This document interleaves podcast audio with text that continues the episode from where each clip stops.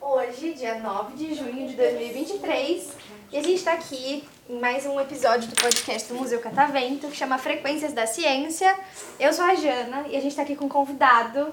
Então, por favor, se apresente, nome, idade, o que você mais gosta de fazer. É uma honra muito grande estar aqui, um prazer muito grande. Embora eu seja um pouco tímido, não sei se eu vou conseguir levar isso até a frente. Acho que a, ela desenvolveu com tanta, fez com tanta desenvoltura, né? não sei se eu vou conseguir fazer isso, mas vamos lá. Meu nome é Guilherme, tenho 45 anos, sou farmacêutico, sempre, me, sempre gostei muito de ciências e eu acho que eu gosto muito de estudar, de conhecer. Eu acho que o meu hobby é estudar. Para mim, entender como as coisas funcionam, como tudo acontece, é, o porquê da, das coisas acontecerem é sensacional. Até, até a minha crença em Deus, ela tem que ser, ela, ela parte por, um, por algo científico, entendeu? Aham. Eu, eu, eu vejo tudo de uma forma muito científica.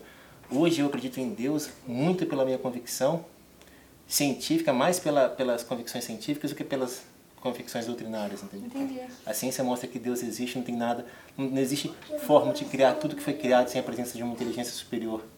E a ciência consegue mostrar isso com muita clareza. Então acho que conhecimento é o, é o, é o que eu gosto de fazer. Que é o que eu amo fazer. legal!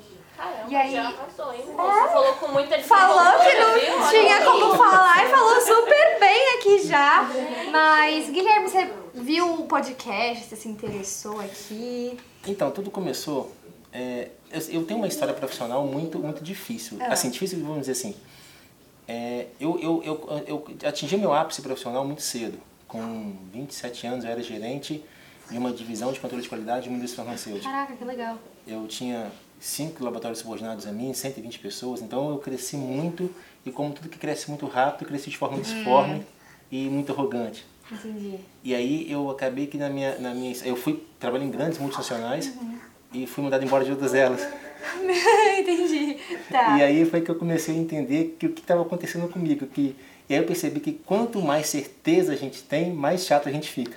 Entendi. Tá. Já veio assim, quanto mais certeza, quanto mais conhecimento você tem, mais chato você fica, porque eu acho que é aquela coisa do do Parece romântico. que você se fecha muito também, né? Tipo, pra opiniões novas, assim. Acho mais ou menos isso, quando você tem É, certeza, Em assim. parte, sim. É como se as pessoas começassem a explicar algumas coisas e você fala assim, nossa, que ignorante, então não é nada disso. Sabe aquele, aquela coisa da aceitação do, do, do popular, do, da lenda, do lúdico, a gente fica um pouco à parte disso, a gente fica chata realmente. E eu percebi muito disso. E aí eu resolvi procurar, engraçado que a, a, a sede pelo conhecimento me fez procurar algo que fosse relacionado à inteligência emocional. E eu comecei a estudar inteligência emocional, fiz uma especialização em inteligência emocional e, e nunca mais parei de estudar essa, essa parte de inteligência emocional. E eu comecei a perceber que muitas das coisas que aconteciam comigo aconteciam com todas as pessoas também. E aí me deu a ideia de começar a criar. Eu não entendia muito do que era um podcast, não sabia muito bem o que, que era, não conhecia muito, mas eu queria conhecer, escrever como se fosse um, um diário. Sim. E aí eu falei assim, quem sabe se eu fizesse dia um, um, um- como se fosse uma espécie de podcast. E eu comecei a fazer de uma forma muito muito pequena ainda, sabe? Eu comecei, que- não como com o intuito de, de propagar conhecimento, mas com o intuito de relatar algumas coisas que eu percebia Sim. e que pudesse me ajudar e ajudar as outras, as outras pessoas. Aí eu criei um, pod, um podcast, eu nem lembro a plataforma, que também não foi pra frente, depois eu acabei desistindo porque, enfim, não sei mais. É, eu criei o Rumo ao Mundo Melhor. E nesse podcast eu, fa- eu construí algumas coisas referentes à, à área de conhecimento humano, principalmente a parte de, de, se- de como se relacionar, é, de, de como que você do quais são os problemas que você tem de relacionamento em relação às amizades, os níveis de, de intimidade que você tem com as pessoas. Fiz algumas classificações de níveis de intimidade, coisas muito... Tá. Mas isso é muito legal. É. E aí eu criei um podcast chamado Rumo ao Mundo Melhor. Eu nem sei se ele está no ar ainda, já tirei algumas coisas, né? E eu fiquei, eu fiquei impressionado porque quando eu usei uma plataforma, eu não lembro mais qual plataforma que eu usei, ele trazia umas estatísticas. E eu comecei a perceber uhum. que gente do mundo inteiro começou a ouvir. Sim. Estados Unidos, Europa, é. sabe? O nosso Aí... podcast é a mesma coisa. A gente tem, tipo, muitos, muitas pessoas que escutam, tipo, gente do mundo inteiro. Você fica, tipo, meu Deus, de então, onde tá vindo? Eu falei, gente da Alemanha, eu falei assim, vai ser... Aí eu falei, pô, deve ser alguém que entenda português Sim, da Alemanha, porque eu falei é. português, né? E aí eu falei assim, poxa, que legal. E aí depois eu, eu tinha me colocado como meta fazer uma a cada semana. Eram textos curtos, cinco uhum. minutos, seis minutos, de algum tema específico.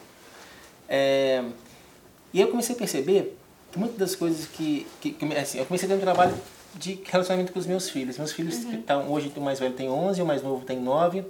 E até quando eles tinham 7, 8 anos, por exemplo, né, eles é, ficavam muito próximos da gente. Agora eles começando a se, a se afastar um pouco, uhum. porque buscam outra forma de conhecimento. E é uma idade muito perigosa.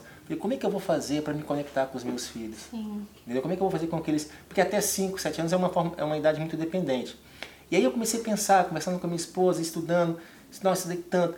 E aí a gente começou a criar algumas coisas. E aí eu falei assim, isso era uma coisa legal para divulgar. Então hoje eu consegui me conectar com meu filho mais velho. E tem uma parte tão legal. Hum. É, eu falei assim, o que, que, ele gosta de fazer? Então a gente foi testando. E, e, a maioria das vezes, eu acho que o erro nosso como pai é fazer o seguinte, é você querer que os seus filhos façam coisas que você gosta de fazer. Sim, sim. Falei, pai, vamos jogar bola? Ah, eu não gosto de jogar bola. Ah, mas eu quero jogar, sei lá, videogame. Eu não, tinha o contrário, né? E aí a criança não gosta, então não acha a conexão. Uhum. Então isso foi muito difícil, porque eles queriam uma coisa, eu queria outra, a gente não conseguia conversar. Até que a gente descobriu uma coisa muito legal, que nos conectou muito, que foi o Grupo Escoteiro. Hoje a gente faz parte do Grupo Escoteiro do Mar. É um escoteiro é diferente, ele é do mar. Meu Deus, isso é muito legal. É, a gente faz parte do 102 Velho Lobo, lá de Campinas, né? E foi uma conexão muito grande. E, um, e assim, a diferença do, do escoteiro do mar para o escoteiro de base é que o escoteiro do mar ele tem atividades no mar. Uhum. Uma das atividades é aprender a velejar. Nossa, Hoje meu filho com 11 legal. anos controla um veleirinho de 7 pés tranquilamente. Ele é a guarniçãozinha de escoteiro dele, entendeu? E aí uma vez... Adorei, eu lembro acho que, que agora ele... até eu quero ver a escoteira do mar. É sensacional, é sensacional. E aí uma vez a gente estava desembarcando uma guarnição de um veleiro para entrar outra. E para me conectar com ele, eu acabei virando chefe da tropa escoteira. Uhum. E lá no escoteiro ele não me chama de pai, me chama de chefe. E aí a gente estava boiando no mar, sabe, naquele momento assim de, de final de atividade. Uhum. Ele chegou para mim e falou assim: chefe, posso te falar uma coisa? Eu falei, Fala, escoteiro. Se algum dia eu fizer medicina, engenharia, direito, seria só para ganhar dinheiro. Falei, como assim?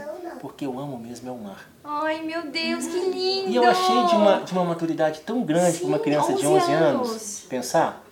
E aí, foi nesse momento que eu percebi que ele, que ele tinha aberto para que eu pudesse conectar com ele uhum. e orientá-lo na profissão dele de futuro. Sim. Sem esse negócio de maçã de vestibular, aquela coisa assim que. Né? É, de tipo, ai, só porque é meu filho, eu tô criando um futuro para ele e tudo mais. Ele tem a vida dele para seguir, sabe? Então, é isso, é isso que eu falo, sabe? Assim, que se eu for pensar, aí, aí isso que, que, que eu fico muito. que uma coisa puxando outra coisa, outras uhum. reflexões. E aí no final das contas ele falou assim comigo assim: já decidi o que eu quero fazer. O que, que foi? Quero entrar para a Armada, para a Marinha de Guerra. Nossa, isso é muito legal. Aí eu falei assim, filha, mas você tem 11 anos de idade, a gente tem tempo para fazer é. isso. Fica tranquilo. E cada vez que a gente faz as atividades, mais ele está empenhado, mais ele procura como é que vai saber. Nós tivemos um jantar agora há pouco tempo com, com o comandante do 8 Distrito Naval, o Almirante Trovão, e ele achou fantástico.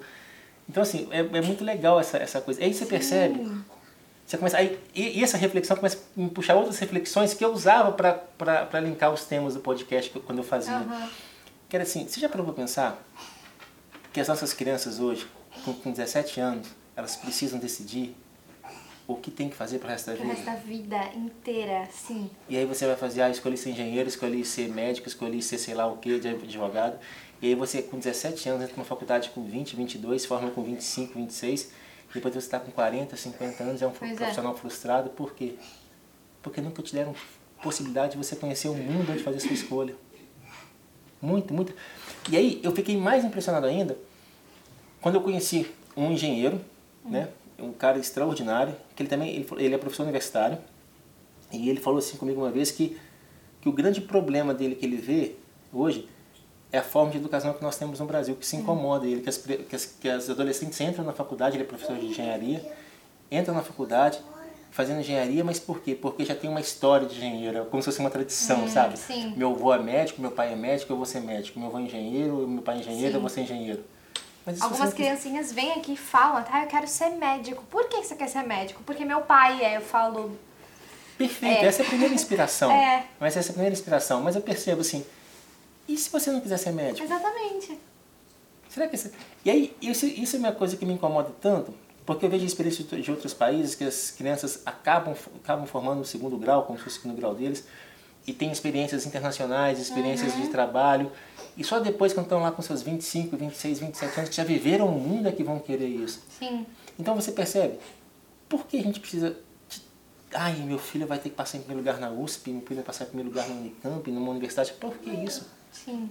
E aí você vê em contrapartida é, um lugar de. o berço de muita tecnologia que nós temos hoje, das grandes empresas, como o Vale do Silício, em que as empresas não exigem mais diploma universitário. É. Por quê? Eu não contrato mais um funcionário que tem um diploma universitário. Eu contrato um funcionário que tem a capacidade de aprender e que quer aprender. E aí tem o outro dado. Você vê como é que um assunto tá puxando o outro? Sim. E minha mente fica o tempo todo assim, por isso que eu queria criar. E tem outro dado assim, 90% das empresas hoje contratam profissionais. É, contratam profissionais. 90%, desculpa. Tudo bem. 90% das empresas hoje contratam profissionais pelos currículos e demitem por comportamento. Sim. Eu mesmo fu- fui contratado por currículo em todas as minhas empresas e fui demitido por comportamento, por inteligência emocional. E se fosse o contrário? E se as empresas passassem a, a- a contratar Contratar por comportamento. por comportamento, por, pelo que a gente chama de soft Sim. skill? Então você percebe? Aí as pessoas. Aí que tá. No Brasil, e isso é muito embrionário ainda. Por quê? Porque eles acham que tudo ligado à emoção é, não é ciência. Uhum. E aí quando você começa a estudar os grandes cientistas que, estu- que estão trabalhando em emoção, você percebe que, que é uma ciência, é uma ciência que tem que ser levada a sério, porque é a base da nossa sociedade. Já viu, reparou como é que nós desenvolvemos os hábitos? Depois que eles começaram a de- de- descobrir os três mecanismos, os três princípios do ciclo do hábito, que é a deixa, o processo e a recompensa, a gente percebeu que a gente consegue desenvolver hábito e mudar os nossos hábitos antigos, não eliminar um hábito. A gente entende por que que é difícil, às vezes, largar um vício um químico, um vício. E se a gente tivesse esse conhecimento... eu me lembrei de outro caso agora. Ai, cara, ciência é fantástico. É muito legal, É, né? é só- a gente só- acaba indo pra tantas áreas, porque tudo é ciências. então. Exato. E só um comentário rápido que Claro. a gente tinha, eu e minha esposa, nós temos dois filhos, claro, e a gente nunca fez, a gente nunca fez aquele negócio de que os filhos tinham que dormir no quarto. Eles queriam dormir com a gente, a gente sempre deixou os filhos dormir com a gente, entendeu? Pra mim era bizonho aquele negócio de você colocar uma criança dentro de um quarto escuro sozinho. Eu teria medo, imagina uma criança chorando, desesperada. Eu acho que eu dormi com os meus pais, tipo, até uns 10 anos, assim. Exato. Então, eu era bem grandinha. Tipo, eles não faziam a menor questão de me tirar de lá.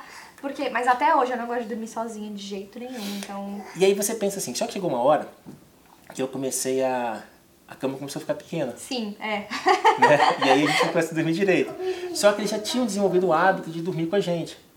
Foram anos de hábito dessa década, de você chegar, acordar, dormir, eh, levantar e dormir com a gente, sentir o calor do pai e da mãe, que é coisa melhor. Aham. Mas estava começando a prejudicar a gente por causa da, da- do tamanho da cama, enfim. Sim. Como é que a gente vai fazer para fazer com que eles durmam do lado da, de fora? Bom, vamos usar a teoria do hábito para construir isso? Vamos fazer construir, vamos que então a gente vai criar um ciclo que é, a- que é a deixa, o processo e a recompensa. Você olha, então quer dizer o seguinte, cada vez que você dormir na sua cama, você ganha dois reais. Tá. Legal. Tá, beleza. E se você completar uma semana dormindo na sua cama, você ganha, fecha além dos, dois, eh, dos 10 reais que você ganha na semana, você vai ganhar mais um bônus de 3 reais, por exemplo. E se você completar 75 dias, por que 75 dias? Para ter uma vivência, para criar, Aham. gerar. 75 dias você vai ganhar mais 100 reais. Gastamos dinheiro? Gastamos. mas eles aprenderam a dormir na cama Sim, deles, assim, mas eles dormem na aham. cama deles hoje. Mas qual foi. é, e a gente pensou, e se a gente começar a fazer tudo isso para as crianças aprenderem, por exemplo, arrumar cama, é, ter o hábito de arrumar casa. Sim. E aí vem um monte de gente falando assim, ah, mas você não pode é, é, premiar uma criança porque ela arruma sua cama, porque é obrigação dela. falei assim, porque nós aprendemos sem prêmio. Eu falei, será que a gente aprendeu sem prêmio? É. Presta atenção. Eu lembro quando eu era criança, eu, uma coisa que eu tenho pânico é de cama desarrumada hoje. Eu arrumo minha cama e estico minha cama perfeitamente. Aí pergunta assim, ah, mas eu criei o hábito. Eu criei o hábito. Tinha a deixa, o processo de arrumar a cama e a recompensa. Qual que era a recompensa que eu tinha? Seus pais falarem que seu quarto estava bem arrumado? Não, O seu prazer vendo a- tudo arrumado. também não. Era eu não apanhar. Ah, tá. Se você não arrumar a cama, moleque, você vai apanhar. Então a minha recompensa era não apanhar. Aham. Então eu tinha uma recompensa. Sim. Disfuncional, mas eu tinha. Eu não queria apanhar. E as pessoas falam assim: ah, as crianças antigamente apanhavam, não tinha nada a ver. E aí tem todo aquele preconceito. Não é questão de apanhar ou não. As crianças faziam pelo prêmio de não apanhar. Aham. Deixar de apanhar era o prêmio que as crianças recebiam. Então você vê como é que a gente crescia numa, num- numa, numa, num modelo de família que era opressor, sendo que você poderia entregar, ensinar a criança com prêmio. Sim. Aí você fala assim, não, de jeito nenhum, você está estragando a criança. Tá. Se você pega um cuidador de cachorro e o cara fala, é ele aprende mais quando te dá um biscoito que quando você bate, por que, que o cachorro é melhor que meu filho? Ah. Por que, que eu tenho que fazer isso com o cachorro e, e- não posso fazer isso com meu filho? Aham. Então essas questões ficam borbulhando o tempo todo. E assim, e, e eu percebo que as pessoas começam a falar muita coisa, como foi dito anteriormente, né, sobre, sobre a pandemia, muita coisa só porque acham, só porque imaginam, sem aprofundar. Sim. A gente vive no império da superficialidade. As pessoas sabem muito de quase nada. E leem dois, três pontos e viram doutores. Sim, e é muito legal a gente fazer isso, tipo, de passar informação, né? Tipo, tanto você que fez o que você fez com inteligência emocional, ela que faz com biologia, a gente que faz aqui com vários temas, a gente com as escolas, a gente fala sobre cultura. A gente deixa muito aberto aqui com vocês porque vocês têm assuntos muito legais pra falar aqui. Porque vocês querem estar aqui. E, tipo, é muito legal cada coisa que a gente recebe aqui. Então eu acho que você devia continuar o podcast, mesmo tipo que não tenha um alcance assim. Mas porque querendo ou não, eu acho que vai alcançar alguma pessoa e que isso vai servir pra ela, sabe? Ou tipo fazer vídeos assim, tipo só com você falando no fundo, postar no Instagram, no TikTok, essas plataformas que às vezes tem até um pouco mais de visibilidade, sabe? Eu acho muito legal. Não é, Ana? É, eu acho. Exato, eu concordo com tudo. Sem contar que o processo de crescimento às vezes é lento, É. a gente tem que ter paciência, mas em algum momento você vai chegar onde você quer. Mas é muito Mas legal, desiste, tipo, escutar sobre isso e saber mais, assim, as coisas, entendeu? E você tem bons exemplos pra passar, que eu já percebi tudo, Sim. você tem bons valores, então é bacana. Você usa a sua influência. Mas uma coisa que eu tenho dúvida é o seguinte, é o modelo que eu sigo. Hoje eu vejo muitos podcasts mesmo com essa, entrevista que a gente faz, sabe? Esse- eu acho que isso é legal, esse, esse de entrevista. Quando você fala um monólogo, eu acho que existe algumas coisas que você conta um caso, como se fosse uma, uma- um relato, mas ele fica um pouco chato também. Eu, eu não sei, é a minha opinião, não sei. E talvez fal- tenha faltado época algo que pudesse ser assim, como se fosse um estúdio ou, ou uma parceria de vários locais. Já pensei em trabalhar sobre temas que aí faz a coisa ficar mais dinâmica. né? Sim, é, eu acho que você pode pesquisar muito sobre isso, porque eu acho muito legal de continuar. Então, É. eu não acho que fica chato um monólogo, eu adoro monólogo, eu sou- monólogo, eu sou atriz, então, Ah, tá então. sempre lá em monólogo. É. Eu acho muito legal. Guilherme, adorei conversar com você. Você Eu trouxe também. pontos muito legais. Você falou que não ia desenvolver, desenvolveu super, eu adorei. Obrigado. Mas muito obrigada Eu pela participação gente. e palmas pra ele. Obrigado.